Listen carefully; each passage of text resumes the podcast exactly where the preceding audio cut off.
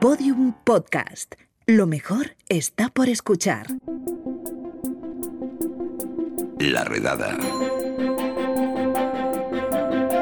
Herminio Fernández, carpintero jubilado, se hizo famoso en Internet por un vídeo en el periódico de Cataluña en el que contaba cómo había diseñado una máquina con la que se podrían haber construido las grandes pirámides de Egipto, algo que siempre ha estado un poco sujeto a debate. Siempre he tenido la curiosidad de saber cómo habían subido las piedras a las pirámides y ahora que estoy jubilado pues me he dedicado a hacer un mecanismo con el que se pueden subir las piedras. Siempre que hablamos de estas cosas, enseguida pensamos que vinieron de los extraterrestres y las hicieron, ¿no? Pues no, creo que esto se pudo haber hecho aquí. Este aparato lo he hecho yo partiendo de la base de que las piedras se mueven con palancas, entonces había que buscar la forma de que una vez subido no bajara. Y por eso se me ocurrió hacerle estas levas, que son como dientes de sierra, donde una vez que suben, encajan y no bajan. Cuando llega aquí, el carro hace así y lo empujamos hacia adelante. Y a partir de ahí llegaron más vídeos, más inventos en sus redes sociales, como este otro, el método para poner en pie un obelisco. Hola amigos, soy Herminio y hoy quiero demostraros cómo se puede poner en pie un obelisco. Aquí tenemos uno que ya está colocado en su sitio y vamos a abrirle las compuertas. Hemos llenado el hueco de arena y a medida que quitamos la arena, el obelisco por su propio peso va bajando. Tenemos aquí un contrapeso. Este contrapeso, como se puede ver, no es más que una caja llena de piedras que vamos a amarrar aquí.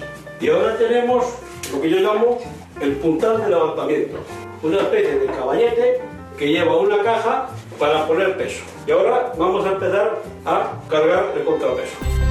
Herminio, lo suyo es como bricomanía, pero a lo bestia. ¿Cómo construir un mueble? No, ¿cómo construir una pirámide? bueno, cómo construir una pirámide, más bien cómo subir las piedras a la pirámide. A la pirámide. Sí. Construir una pirámide es un poquito más complejo. ¿eh? Bueno, pero teniendo el utensilio, poder se puede hacer. Sí, sí, se puede hacer, sí. ¿Cómo decide eh, lanzarse a hacer esto? Bueno, pues esto, en principio lo discutí con tres amigos, uno que fue allí a Egipto y lo vio aquello y compañero de trabajo y que, que cómo se podía subir aquello y digo, de alguna forma habrá. Y a partir de ahí, pues me dio por empezar a, pensar en cómo se podrían haber subido. A ver, la idea es simple. Se trata de empujar la piedra con palancas, que es como se mueven las piedras, ¿no? Las piedras se mueven con palancas. El, problema es que como es cuesta arriba, tienes que subirla y aguantarla con algo para que no te vaya a bajar. Esa es la idea así, de simple, ¿no? Entonces había que buscar un sistema que se pudiera subir la piedra y que, y que se aguantara cada vez que se subía. Y surgió la idea esa. Hermino, ¿usted eh, qué formación tiene? Yo prácticamente ninguna. Yo me he criado en, en Galicia, en una aldea, y allí pues allí se practican todos los oficios, desde pica pedrero hasta carpintero, bueno, lo, que haga falta, allí todo el mundo hace de todo, ¿no? Agricultor, eh, maderero, y mi padre se dedicaba un poco a todo eso, y yo, yo de niño, pues lo viví todo eso, ¿no? Yo yo veía cómo iban al monte, eh, buscaba una roca que, ya, que ellos veían que, que era buena, y de allí desgajaban un trozo y hacía unas molas de molino y todo eso yo lo he vivido, ¿no? O sea, que usted siempre ya desde pequeño fabricaba cosas. Bueno, yo más bien acompañaba a, mi padre y a la gente que iba con él. Y bueno, yo como era un niño, pues también me daba mi herramienta y a veces pues andaba por allí haciendo cositas, claro. Claro, había que apañarse, claro. Es usted muy querido en redes sociales. Bueno, sí, la gente me tiene un aprecio tremendo tengo más carácter, eh, yo cuando me, pongo una cosa, me pongo, me pongo, y me da igual lo que opinen los demás, ¿me entiendes? Pero bueno, es que si también si no fuera así, pues no haría las cosas que hago, ¿no? ¿Qué cosas ha hecho? Aparte de cómo poner en pie un obelisco, el aparato para trasladar las piedras en una pirámide, ¿qué otros eh, artilugios o qué, otras, qué otros inventos ha, ideado o tiene en la cabeza pues idear? Pues internet hay muchísimos, hay como, como que están todos en internet, en Facebook y en Instagram. Sí, para que nuestros oyentes lo sepan, cuéntenoslo usted. Eh, eh, explico cómo se transporta un obelisco en un barco, cómo se lleva, cómo se saca el obelisco del hueco, de la, porque es una incógnita, ¿no? ¿Cómo, cómo sacaban el obelisco del agujero? Porque allí, allí dicen que hay un obelisco que está aún en el agujero porque se les partió no sé qué. Digo, bueno, pues yo explico cómo se saca el obelisco del agujero, explico cómo se transporta, explico cómo se pone en pie, explico cómo se hace una grúa pues para levantar una columna, para poner las piedras de las columnas. Eh, pues yo es que explico tantas cosas que creo que ya algunas ni me acuerdo. Eh, últimamente estoy haciendo unas esculturas, unas tallas, y voy explicando cómo se, cómo se talla la madera, cómo se talla la piedra. En fin, muchas cosas. Muchas cosas, sí. También he puesto, vaya, aparte he puesto alguna poesía también. Es usted un Leonardo da Vinci de nuestro tiempo. bueno, mira, yo cuando era un crío eh, que tenía allí en el pueblo, como mi padre tenía mucha herramientas, yo siempre estaba haciendo cositas. Que de hecho mi padre se enfadaba conmigo porque le estropeaba las herramientas. Pero yo siempre estaba y hacía, cogía una rama, a lo mejor una rama y me parecía que tenía la cara de un perro y yo cogía y le quitaba, como se suele decir, le quitaba lo que sobraba y, al final quedaba la cara de un perro de verdad, ¿no? Y yo, y yo mi, mi, mi vocación era ser escultor, dedicarme a la, a la talla de madera. De hecho, incluso fui, estuve en Madrid un par de meses en la Escuela de Artes y Oficios, porque yo luego me fui a trabajar a Madrid y, aproveché y me, apunté a la Escuela de Artes y Oficios. Estuve dos meses y me fui porque no, no aprendía nada allí. Y, coincidió que en ese tiempo, pues los escultores de, que se dedicaban de oficio, que vivían de eso, empezaron a perder trabajo, porque empezaron a entrar, eh, se dejó de esculpir. En los talleres de carpintería, que siempre había tallistas, que hacían de todo, hacían incluso los santos para las iglesias, ¿no? Pues fue un oficio que desapareció, porque ya, no sería rentable. Y a partir de ahí, pues yo me tuve que dedicar a la carpintería. Es decir, yo me metí en los talleres con la intención de dedicarme a la talla, pero como de la talla no se podía vivir, pues me dediqué a la carpintería. Y he estado toda la vida haciendo carpintería. Decía usted, para mí es muy importante que la gente sepa que se pueden hacer grandes cosas con pocos medios. Lo importante es tener ideas. Claro, es decir, que las ideas es lo principal. Y, hay una cosa que yo siempre me he planteado, porque yo, mm, como carpintero que me dedicaba mucho a la, construcción y a, mm, decoraciones, a, hacer locales, bancos y estas cosas, pues a veces tienes pocos elementos a mano, tienes que echar mano de lo que hay, ¿no? A veces había que amañárselas con lo que había en la obra, ¿no? Y, había, yo iba un compañero me preguntaba, bueno, ¿y esto cómo lo, no lo podemos hacer? No tenemos herramientas, no tenemos máquinas. Digo, no te preocupes, ya nos inventaremos algo. Y al final aquello se hacía, ¿no? Eso es lo importante. Y la pregunta no es, ¿cómo lo hacen ellos? Porque yo no sé cómo lo han hecho ellos. No tengo ni idea, no estaba allí. La pregunta yo que me hago es, ¿cómo lo haría yo en caso de que tuviese que hacerlo? En caso de necesidad. ¿Cómo lo haría yo? Y, eso, y es a partir de ahí de donde yo empecé a sacar mis inventos, que yo no he dicho nunca ni diré jamás que ellos lo hicieron con los sistemas que tengo yo.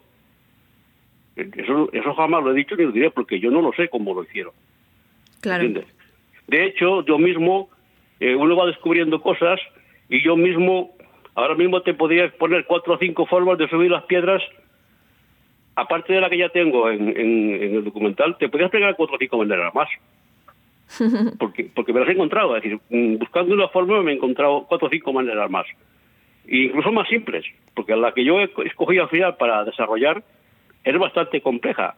Lo que tiene es que es muy segura. Pero claro, yo tenía en cuenta, digo, bueno, aquí se puede subir las piedras tirando de una cuerda y tal, pero ¿y si esa piedra se cae? Entonces, el riesgo de accidente era tremendo. Digo, esto no puede ser. Entonces yo he buscado siempre, digo, tiene que ser un sistema seguro. Y entonces este sistema que yo he desarrollado es seguro 100% porque la piedra nunca se puede caer, porque el carro de hecho no baja. El carro para bajarlo hay que bajarlo a mano.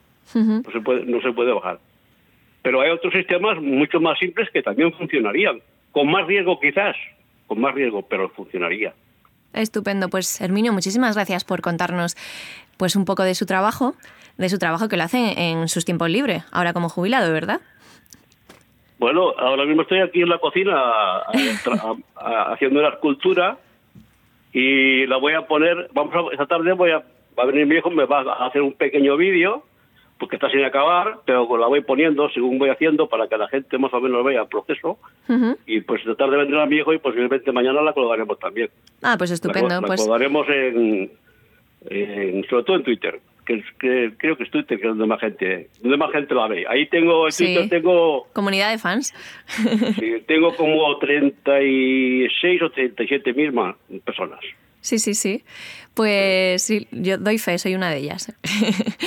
pues, Bueno, pues mira, mañana posiblemente mi hijo te cuelgue lo que estoy haciendo, de, de, tallando piedra, porque también quería demostrar que se, que se podía trabajar con el relleno de cobre. Yo me echo una herramienta de cobre que la, saco en un vídeo y la piedra de disca y la piedra caliza se puede trabajar perfectamente. que era lo que, eh, que es el, el, el 99% de todos los monumentos y todas las obras que hay en el mundo antiguo son de piedra caliza y de piedra arenisca. Yo no he tenido ningún problema para trabajar con la arenisca. La caliza todavía es más blanda. Además, la caliza incluso se disuelve con ácido, incluso con zumo de limón se disuelve la caliza, o con vinagre, es mucha más blanda. Luego está la incógnita de granito, que es lo que yo me estoy dando vuelta muchas veces, porque se puede trabajar con bronce, pero cuesta muchísimo. El, el granito es, un- es bastante, es muy duro. Y eso todavía estoy dando vueltas en la cabeza. Yo creo que, que tenían que tener algún tipo de metal muy duro para trabajar el granito. Posiblemente lo tenía. Pero bueno, no lo sé, hasta que el arqueólogo no diga que mira aquí, hasta que no aparezca, no lo sé. Tal vez lo descubra. Pues Herminio Fernández, muchísimas gracias por atender a la redada. Un beso. Pues nada, chicos, pues bien, te digo, mañana estate al loro si quieres, que te pondremos otro vídeo. Te, la, te explicaré cómo va la madera y además tengo un secreto. El, el, el, el ídolo que estoy tallando tiene un secreto. ¿Ah, sí? Vale, pues estaré muy atenta. Ya os lo contaré. Muy bien. Herminio, muchas gracias. Un beso. Hasta Bueno, luego. a vosotros, a vosotros, gracias a vosotros. Venga. Bueno, pues hasta aquí el podcast de hoy, pero antes de marcharnos, habilidades. La humanidad es, es la hostia, o sea, comprende todo un elenco, un abanico, un crisol de, de personas que van desde el extremo de Herminio, que es al que llama MacGyver cuando no le funciona una catapulta hecha con dos chicles y tres clips, y en la otra esquina estoy yo que me hago sangre montando una silla de Ikea.